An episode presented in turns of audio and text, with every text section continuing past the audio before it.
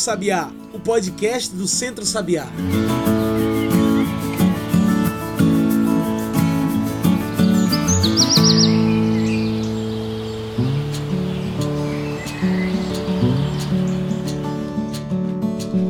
Olá a todos e todas que nos ouvem agora pelo Spotify e demais plataformas. Eu sou João Lucas e está começando agora o Cantos do Sabiá, nosso podcast semanal sobre o campo, a cidade e o mundo. Cantos do Sabiá é o podcast do Centro Sabiá. E se quiser receber toda semana um episódio novo, já segue a gente aí compartilha com os amigos, das amigas, passa para todo mundo que esse podcast traz temas muito importantes sobre o campo e a cidade. Inclusive, se você quiser saber com antecedência quem a gente convida para cá, basta você nos seguir pelas redes sociais, no Instagram, no Twitter, no Facebook, procure por Centro Sabiá. Se preferir, tem o nosso site que tá de cara nova e tá lindo. Passa lá www.centrosabiá.org.br.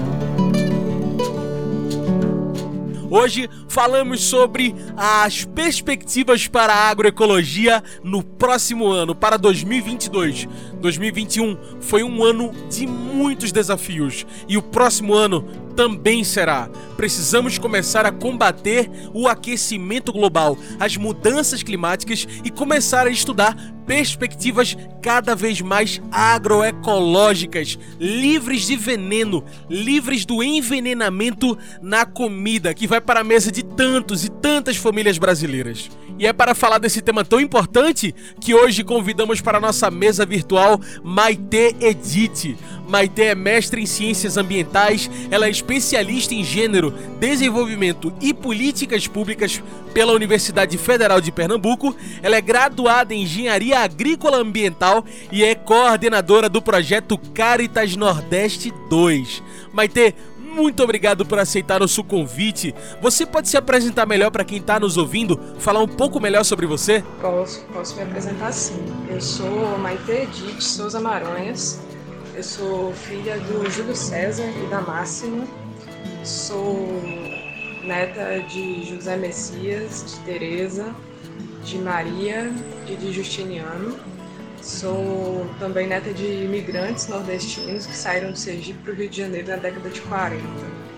Sou mestre em ciências ambientais, sou especialista em gênero, desenvolvimento e políticas públicas, sou engenheira agrícola ambiental é, fui assessora da articulação semiárido brasileiro nos últimos 10 anos e atualmente eu estou como coordenadora de projetos da Caritas Nordeste 2. Sou filha de Odé, sou Yarobá de Oxum, no Ile Acé Alaqueto Ossum Abotô. Sou uma goleira aposentada pela, pelos meus joelhos. Sou tudo isso, com certeza sou outras coisas em outros espaços também. E já abrindo nossa discussão, Maite, qual foi o papel e a importância da agroecologia no ano de 2021 e como essa importância se projeta para o ano que vem?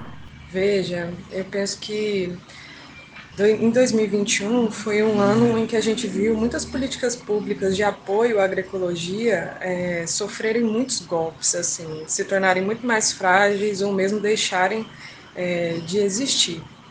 E isso também fez a gente perceber que as raízes da agroecologia elas são muito fortes e, é, e ela tem uma estrutura muito sólida, porque ela está ancorada na vida e na prática de agricultores, agricultoras, povos e comunidades tradicionais. É uma história que se estrutura em algo que, muito, muito antes da gente chamar isso de agroecologia, já estava acontecendo, né? porque são as pessoas lutando pela sua vida e pela manutenção do seu modo de vida. E para o ano que vem, 2022, ele é um ano bem importante, porque ele é um ano de, de luta na, no processo eleitoral, de disputa ideológica dentro desse processo eleitoral, que não é o único espaço onde a gente pode e deve fazer essa disputa, mas na nosso formato de sociedade atual ele é um, um espaço importante, né? É, e eu, pelo que eu conheço, né, as pessoas que constroem cotidianamente o movimento agroecológico no campo, nas universidades, nas organizações de assessoria, são pessoas que não vão se furtar, que não vão se ausentar de fazer essa disputa, porque ela é vital para a gente. É literalmente vital para a gente. E Maitê, sobretudo num governo que dá mais espaço aos latifundiários do que nenhum outro, vimos do Brasil enfrentar grandes retrocessos na agroecologia e, infelizmente, avanços do desmatamento em todo o país. Por isso eu pergunto: como é que a agroecologia pode fazer frente ao agronegócio que intoxica e envenena pessoas, animais e natureza? Bom, é, eu penso que a gente precisa ter um pouco de cuidado com essa lógica de fazer frente ao agronegócio, porque eu penso que é importante que a gente não permita não nos permita sermos pautados pelo agronegócio o tempo todo. Às vezes é inevitável, a gente precisa reagir, mas o nosso movimento não pode ser só esse, de reação, a gente precisa ter um movimento próprio, estratégico, né? E nessa lógica de enfrentamento, quem dá a carta é o outro, e a gente reage. Então, eu acho que é importante é, ter, ter esse cuidado, assim. A agroecologia, ela é uma construção prática de um outro paradigma de desenvolvimento que é coletivo, que é centrado no ser humano, que é centrado na natureza e no bem viver. E eu penso que é assim, que esse é um viés muito importante que a gente faz também enfrentamento, não só ao agronegócio, mas também a toda a lógica de monocultura, a toda a lógica capitalista, a lógica colonial, sabe? É, e é assim, olhando para nós, olhando para porque é melhor para nós, para quais são as nossas potências, para quais são as nossas possibilidades a partir das condições que a gente tem, respeitando o meio ambiente, respeitando as pessoas. Eu acredito que é por esse caminho que se faz o melhor tipo de enfrentamento, não só ao agronegócio. Refletindo um pouco sobre as ações sociais da agroecologia no ano de 2021, de que formas a agroecologia pode trazer mudança para o ano que vem, sobretudo quando pensamos em aquecimento global? Olha, é, a lógica e as práticas agroecológicas elas buscam a construção de ciclos de produção e de consumo mais sustentáveis. E esses ciclos mais sustentáveis eles são mais locais, eles valorizam o bioma no qual eles estão é, inseridos, eles valorizam as características daquele ambiente. Isso por si só, isso já afeta o, as questões relacionadas às mudanças climáticas, não só o aquecimento global, porque o aquecimento ele é um, um efeito das mudanças climáticas, mas a gente vive não só ele, a gente vive vários outros, né? Como a redução das precipitações ou é, eventos extremos, como precipitações muito intensas que causam enchentes, né? Então, assim, isso afeta as questões relacionadas às mudanças climáticas de várias formas, assim. Porque isso emite menos gases de efeito estufa, é, essa lógica, ela consome menos combustível fóssil, ela conserva mais a agrobiodiversidade, assim, como alguns exemplos, né? Então, eu penso que é isso, né? é essa, essa lógica e essas práticas, elas atuam, como elas mudam a lógica, como elas invertem assim a lógica do capitalismo, elas acabam afetando as questões relacionadas às mudanças climáticas por várias por várias frentes. E já que falamos de aquecimento global, este ano foi de muita importância o debate das mudanças climáticas. Segundo o relatório do IPCC, o painel intergovernamental de mudanças climáticas, somos nós, seres humanos, os maiores responsáveis pelas mudanças do clima mundial. Como você vê a agroecologia e a produção sustentável sendo frente contra o aquecimento global e, consequentemente, contra a seca e fome? que o aquecimento traz? Olha, eu acho que eu penso que essa pergunta a gente precisa começar destrinchando ela pelo seguinte: qual ser humano que a gente está falando? De qual povo, de qual nação que a gente está falando? Porque não são todos os povos que têm uma ação que é, é que está causando o, o, as mudanças climáticas. Existe um modo de se relacionar com a natureza que é extremamente explorador, que olha a natureza como recurso que não respeita essa relação ser humano-natureza, e esse modo de vida, ele está causando, de fato, as mudanças climáticas. Né? E esse modo de vida ele foi imposto a muitos povos é, no planeta, em muitos países do planeta, em especial na América. Eu estou falando de colonização. Né? Foi o processo colonial que impôs esse modo de vida que nos levou a esse momento que a gente está vivendo, de mudanças climáticas. Então, é o modo de vida ocidental, europeu é, que está trazendo isso para a gente. São os países em desenvolvimento, em especial aqueles países que colonizaram e exploraram outros países, os principais responsáveis. Então a gente não pode colocar todo mundo num balaio só e dizer é o ser humano e cobrar de todo mundo igual. Porque os países mais pobres, os países em desenvolvimento, eles não podem ter o, o prejuízo né, sofrer a, as consequências econômicas do que a gente vai ter que fazer, do que a gente já tem que fazer para lidar com as mudanças climáticas, da mesma forma como os países ricos, porque isso vai empobrecer mais a gente, isso vai matar mais pessoas aqui. No Brasil, por exemplo, mas aqui na América também, né, na África também. Então, o primeiro ponto que eu considero extremamente importante sobre esse item é, é, é fazer essa reflexão quem? Qual modo de vida? Quem são os sujeitos que nos, nos trouxeram até aqui? E aí, é, a gente, para pensar como é que a natureza, é, como a agroecologia se relaciona com é, essa questão, eu acho que é importante a gente lembrar de duas coisas. Uma é que a agroecologia ela, ela busca a valorização dos conhecimentos dos povos é, dos povos nativos, né, dos povos indígenas, dos quilombolas, dos agricultoras e dos agricultores.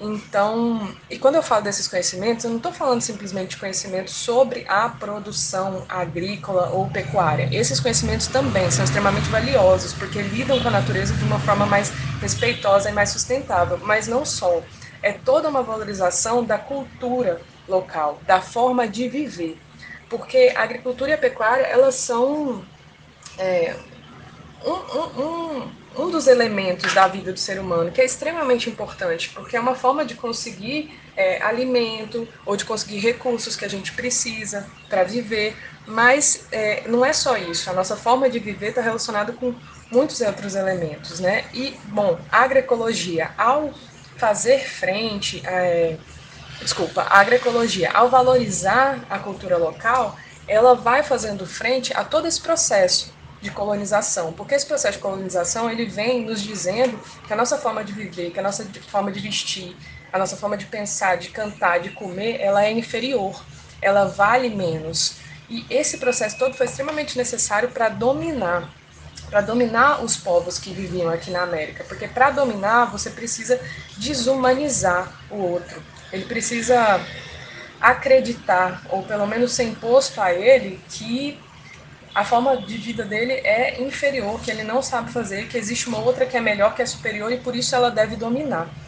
E isso é, nos torna é, dependentes desse outro povo que é supostamente superior, isso nos torna malinchistas, que é uma palavra que eu, que eu conheci, que eu aprendi muito recentemente, mas que eu acho muito importante e que sempre que eu tenho oportunidade eu repito ela e o que é ser malinchista? Ser malinchista é esse olhar, de olhar, por exemplo, para a Europa, para os Estados Unidos e entender que, tudo que tem lá é muito melhor, que as cidades lá são melhores, que a forma de viver lá é melhor, que a comida de lá é melhor, que a cultura de lá é melhor. Isso é ser malinchista. E eu acredito que quando eu explico isso, a gente vai identificando na nossa vida muitas pessoas, muitas falas, muitas é, práticas que são malinchistas, porque é toda uma cultura também. A nossa cultura nos diz o tempo todo que o que vem de fora é melhor.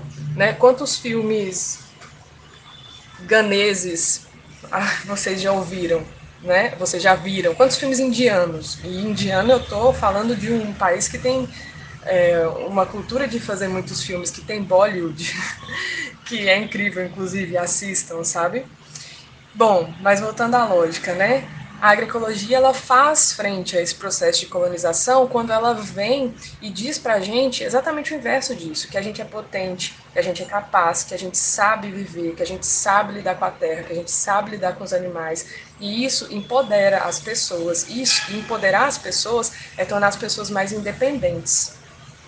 Então, vamos lá, como é que né, a gente vai lidar com seca, com fome? Que o aquecimento, as mudanças climáticas intensificam, eles não, ela não traz, porque isso já existe muito antes das mudanças climáticas, mas ela de fato intensifica tudo isso. E eu penso que é lidando para as nossas reais capacidades, é olhando para quais são os nossos recursos, quais são as nossas potências, quais são as nossas possibilidades. Aí eu estou falando de Brasil, mas podia estar falando de América, podia estar falando de semiárido, podia estar falando de Pernambuco. O que, que a gente tem aqui, o que, que a gente consegue fazer com o que a gente tem aqui é, e como é que a gente consegue pensar é, nesses ciclos mais curtos. Né? Eu acredito que a agroecologia traz pistas ou mesmo respostas bem sólidas, sólidas porque vêm de práticas, porque foram testadas, né? Para tudo isso, assim. E olha só, agora a gente vai fazer uma pausa. Fica aí que a gente continua no instante essa conversa com Maite Edith. Hoje a gente fala sobre as perspectivas para a agroecologia no próximo ano, em 2022. A gente ouve agora o Papo Raiz, o quadro opinativo do Centro Sabiá. Fica aí que a gente volta já já.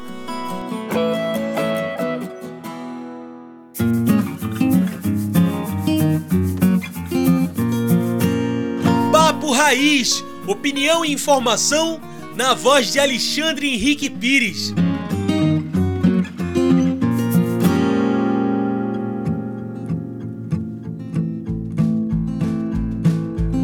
Olá, ouvintes do programa Em Sintonia com a Natureza. Estamos de volta com a nossa coluna semanal Papo Raiz. Eu sou Alexandre Pires e hoje gostaria de conversar com vocês sobre direitos humanos.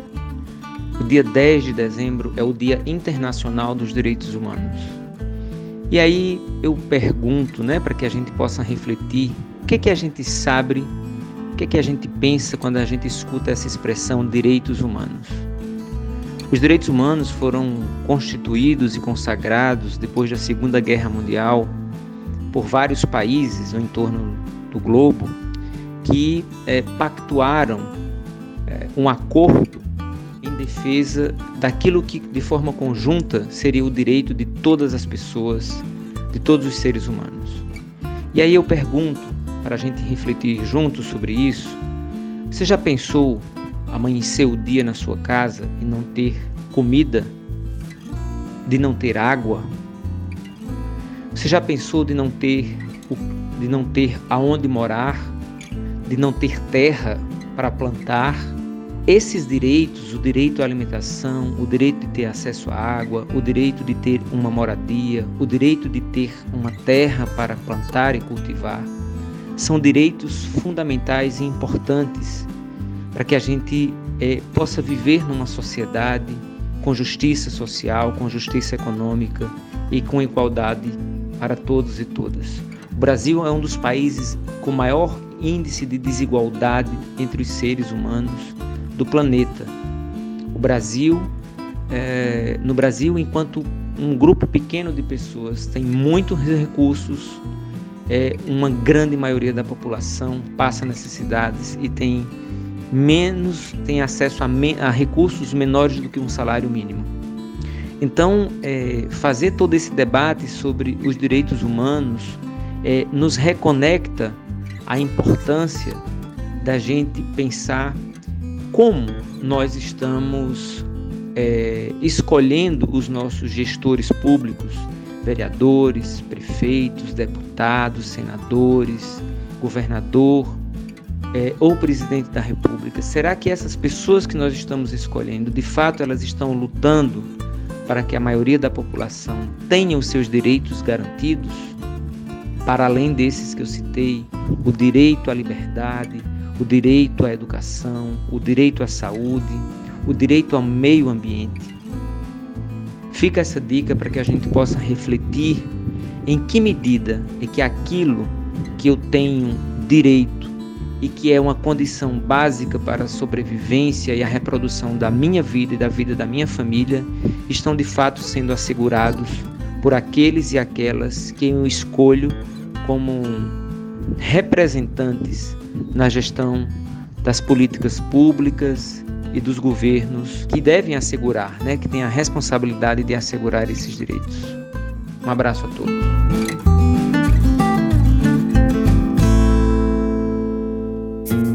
Você ouviu Papo Raiz, opinião e informação na voz de Alexandre Henrique Pires, uma produção do Núcleo de Comunicação do Centro Sabiá.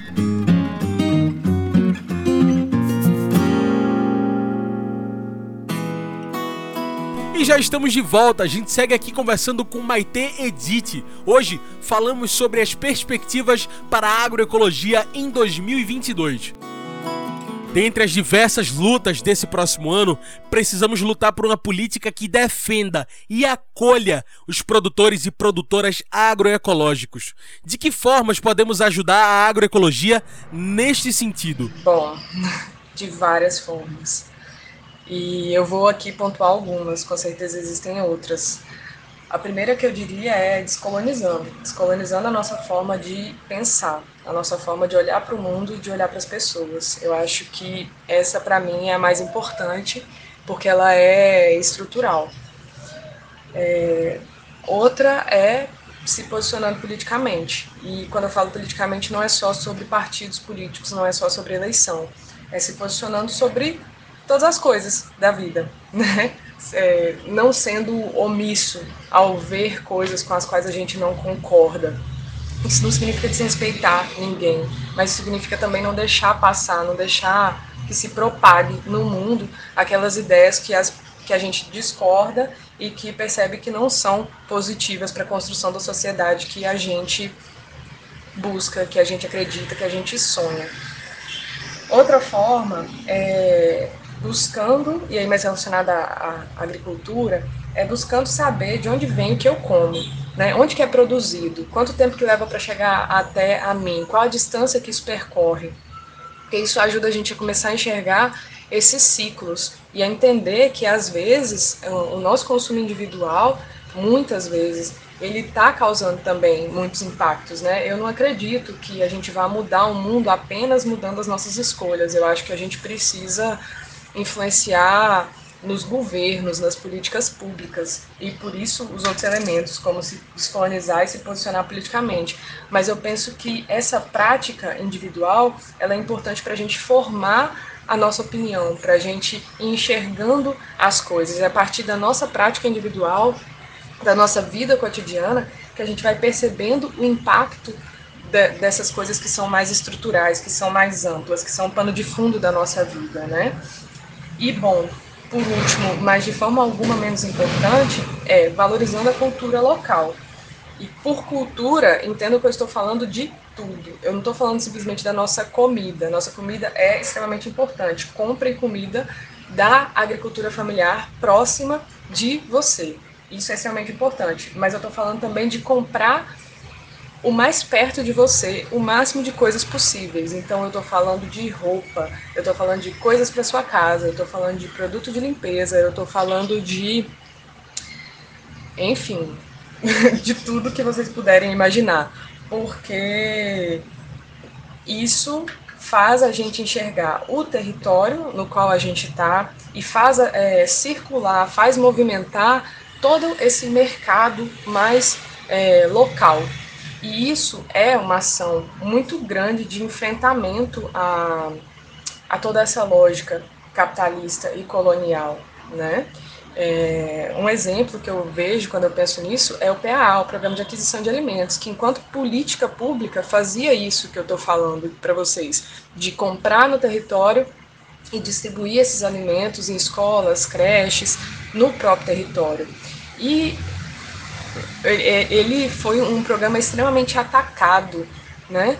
É, agricultores chegaram a ser presos por questões que não justificam, não, não vou entrar aqui com detalhes, mas é porque essa coisa que parece pequena, que parece é, um detalhe, não é, né? Na verdade, ela vai é, impactando as pessoas e a sua opinião e a forma das pessoas verem e enxergarem que existem outras formas de fazer, que existem outras formas de se alimentar, que existem outras formas de, de consumir, e isso acaba por si tendo um impacto grande.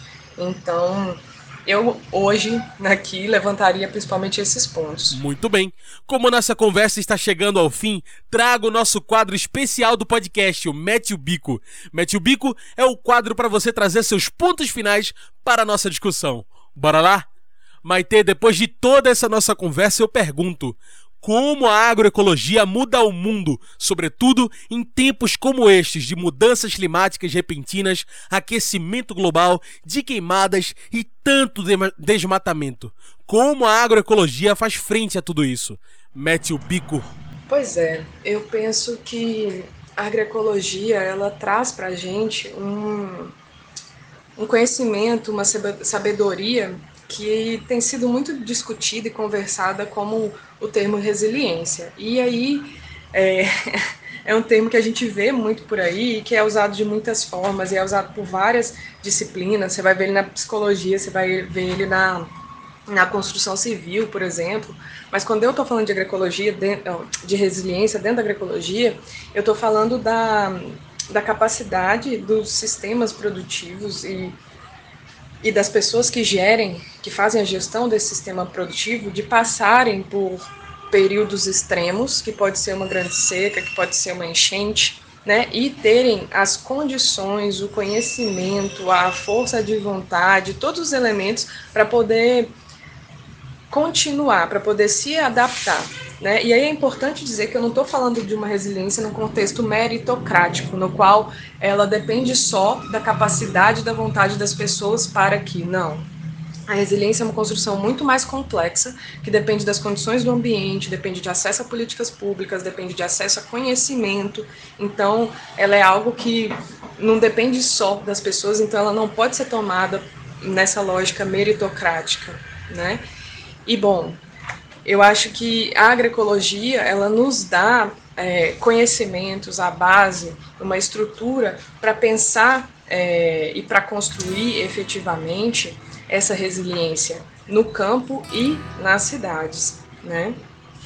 Então, eu penso que essa é uma forma muito importante que a agroecologia, a partir dos conhecimentos que ela busca valorizar, que ela traz, que ela assim, rememora e também dos conhecimentos que ela constrói, né, ao promover esse encontro com o conhecimento científico com o conhecimento mais tradicional e a partir dessa interação, o surgimento de novos conhecimentos adaptados à nossa atual realidade, aos nossos desafios do, do mundo hoje, é, eu penso que essa é a melhor forma que a agroecologia consegue fazer essa frente, ou eu diria, nos ajudar a, a viver, a passar por esse momento das mudanças climáticas, né? E por todos os efeitos que a gente tem visto surgir, muitas vezes tem até vivido, porque isso já está muito perto, assim, de todos nós, até presente na nossa vida.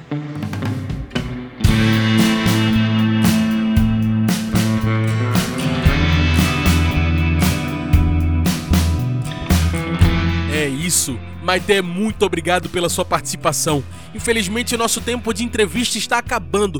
Tem algum ponto final que você gostaria de deixar? Alguma consideração final? Tem sim, tem uma mensagem, uma consideração final que eu gostaria de fazer, que é essa conversa toda me deixou pensando sobre toda a volta que eu fiz para falar sobre as coisas que a gente falou aqui, né? Falei de processo colonial até políticas públicas que foram recentemente desconstruídas, né? É, e sobre o movimento agroecológico e tudo.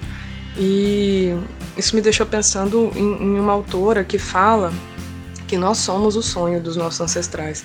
Se a gente pensar né, no que foi a vida dos povos que foram trazidos para a América, né, da África para a América e foram escravizados, a gente, a nossa vida, a vida de muitas pessoas hoje, ela é o sonho desses dessas pessoas que foram escravizadas. E isso é muito potente, porque isso faz a gente pensar sobre como a sociedade mudou e sobre como ela pode melhorar. Ela melhorou efetivamente para algumas pessoas, não melhorou para todo mundo, mas existem mudanças e hoje a gente tem pelo menos a possibilidade de lutar e disputar, né? E ela precisa mudar muito mais. E isso também nos coloca um, para mim, coloca, né, um, um horizonte de também sonhar para frente. Como é que eu quero que seja a vida dos nossos filhos e dos nossos netos? Isso independe se eu individualmente ou outra pessoa individualmente vai ter filhos ou não. É sobre a continuidade de um povo, né? De uma forma, de um modo de viver. E bom, pensar e sonhar como é que eu quero que seja a vida dos nossos filhos e dos nossos netos, mas pensar e sonhar é, fazendo, né? Pensando hoje o que é que eu preciso fazer hoje? O que é que a gente precisa fazer hoje? Quais são os desafios que a gente precisa encarar? O que, que a gente precisa mudar para que a vida dos nossos filhos e dos nossos netos possa ser o que a gente sonhou hoje, o que eu estou sonhando hoje? E aí, as mudanças climáticas, elas são um dos elementos que a gente vai precisar enfrentar. Existem muitos outros. Né? A gente vai precisar quebrar com essa lógica capitalista, porque ela destrói é, o meio ambiente e o ser humano não vive sem o meio ambiente. A gente vai precisar descolonizar. E descolonizar tem tudo a ver com quebrar essa lógica capitalista, né? É, enfim, a gente vai precisar fazer muitos, muitos enfrentamentos e pensar numa perspectiva é, para além da minha vida, para além né, de até onde vai a duração da minha vida, eu penso que dá um outro fôlego para poder fazer esses enfrentamentos. Então eu queria compartilhar com as pessoas que estão ouvindo essa reflexão. Então tá aí, muito obrigado mais uma vez pela sua participação, Maite. Gente, hoje conversei com Maite Edith. Ela é mestre em ciências ambientais, especialista em gênero, desenvolvimento e políticas públicas pela Universidade Federal de Pernambuco, é graduada em engenharia agrícola ambiental e é coordenadora de projetos da Caritas Nordeste 2 muito obrigado, Maite. Então é isso, pessoal. O Cantos do Sabiá vai ficando por aqui e a gente agradece muito a você que nos ouviu hoje. Para seguir nos acompanhando, segue a gente nas redes sociais, no Instagram, no Twitter, no Facebook. Procure por Centro Sabiá. Se preferir, tem o nosso site que tá lindo e de cara nova. Anota aí www.centrosabiá.org.br. Fique por dentro de tudo que a gente faz. E esse foi o Cantos do Sabiá, uma produção do Núcleo de Comunicação do Centro Sabiá, com a locução de João Lucas. Tchau, pessoal, e até o próximo Cantos do Sabiá. A gente se encontra na semana que vem.